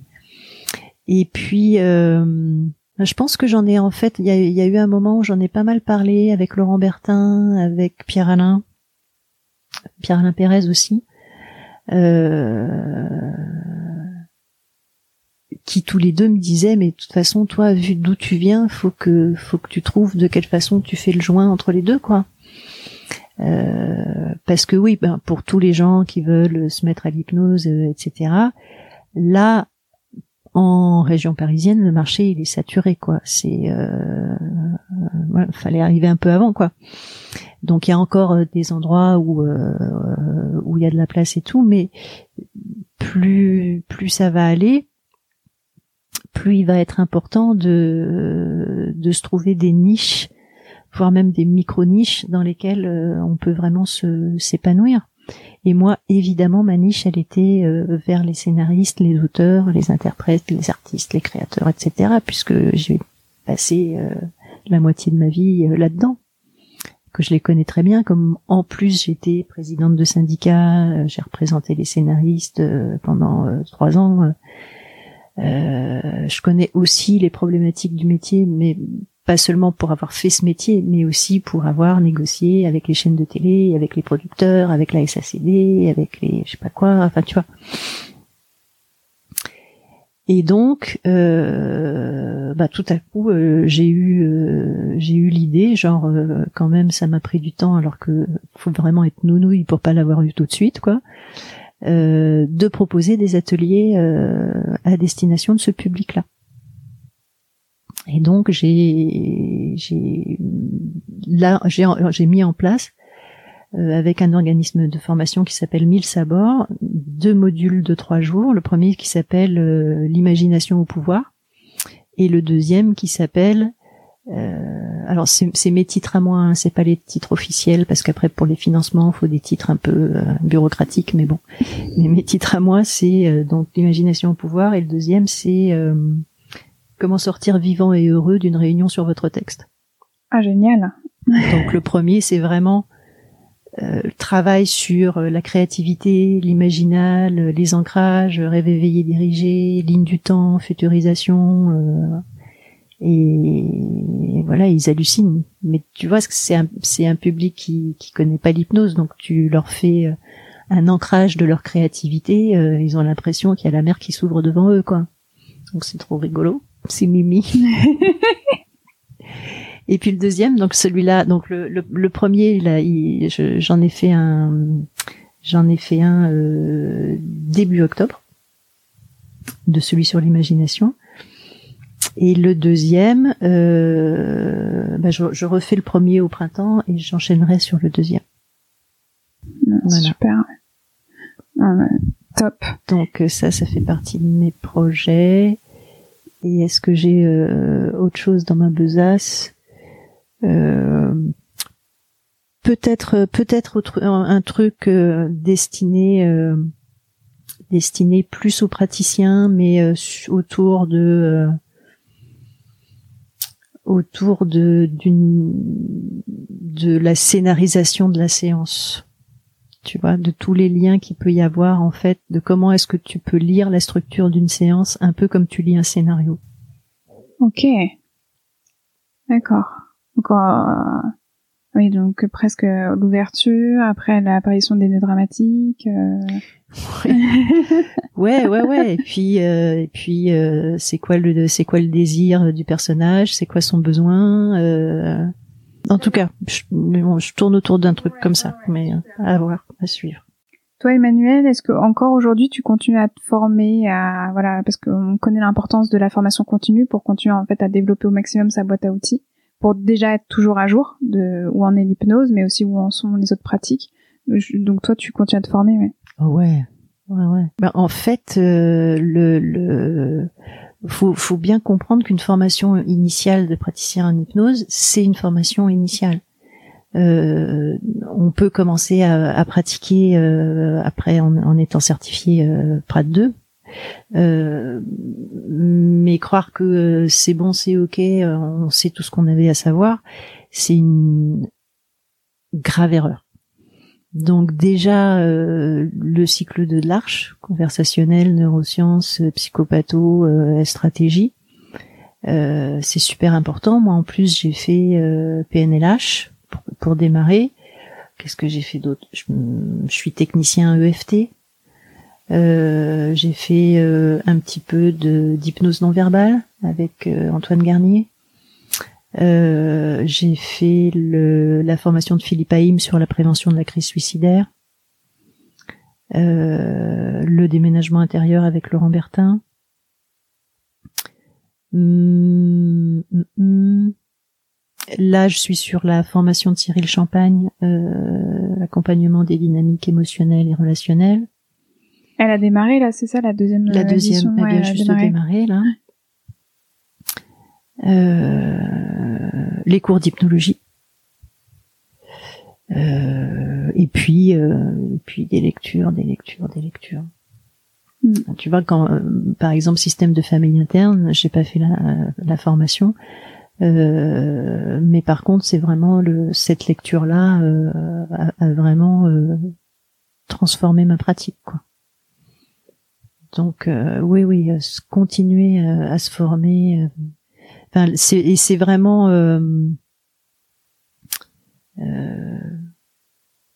si je pouvais, pour revenir un peu à une de tes toutes premières questions, revenir sur l'idée de la légitimité du syndrome de l'imposteur, je nourris justement mon sens de la légitimité en continuant à me former. Et si j'avais euh, le temps et les moyens, j'en ferais encore plus. Mm. Mais bon. Je crois que c'est euh, faut aussi que les personnes qui sont pas encore euh, vraiment formées puissent se préparer à ça, à rencontrer une certaine frustration justement. Parce que mm. quand on commence à mettre le pied dedans, on, on ne s'arrête plus. Mm. C'est tellement riche, c'est tellement intéressant et ça. Moi, je sais qu'à chaque formation, c'est ça, ça, ça enclenche quelque chose de nouveau et ça, ça fait rentrer encore plus de puissance, plus de densité en fait dans les séances. Donc, on se rend compte que c'est pas pour rien aussi, hein, tout ça. Ben ouais, ça, ça, te nourrit. Ouais. Ça te nourrit et ça, ça apporte justement de, des, des, possibilités de, de réponses beaucoup plus précises, beaucoup plus adaptées, beaucoup plus euh, en fonction de la personne qui est en face de toi, tu vois. Mm-hmm. Oui, hypnose et enfance aussi avec avec Olivier Thévenin et, et Gervais Vendange. Ça, c'est une formation, euh, tu vois, avant de la faire, euh, j'ai dû recevoir un ou deux mots, mais je me suis dit non, t'es pas prête, c'est pas ok, quoi. Mais là, maintenant, ça va. Je, je me sens capable. T'as beaucoup d'enfants? Oh, beaucoup, non, mais euh, bon, disons 10% peut-être de ma clientèle. Ah oui. Bon, très bien. Eh ben, on va conclure là. Merci beaucoup, beaucoup, Emmanuel, vraiment. Ben, écoute, merci beaucoup. C'était super d'échanger comme ça. Merci d'avoir partagé euh, bah, ton quotidien à toi, ton parcours, ton récit de vie et surtout ta vision de l'hypnose et ta vision même globale de, de l'accompagnement. Ben, écoute, c'était, c'était un plaisir. J'espère que ça peut euh, intéresser ou inspirer des gens. Ça, j'en suis sûre. merci. Merci. À bientôt. À bientôt. Un grand merci à Emmanuel Sardou d'avoir ouvert le bal et d'avoir partagé sa vision de l'accompagnement. J'ai pris énormément de plaisir à réaliser ce tout premier épisode d'accompagnante et j'espère que vous en avez pris autant à l'écouter.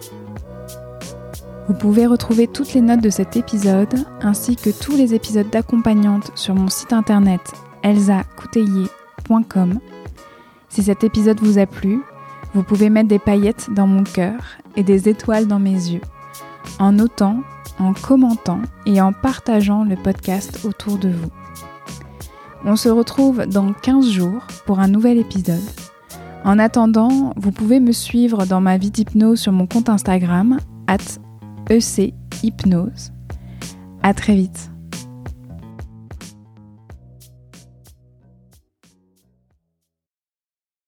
Hello, c'est Elsa Couteillé. Je prends juste quelques instants la parole avant cet épisode pour t'informer d'une actualité importante.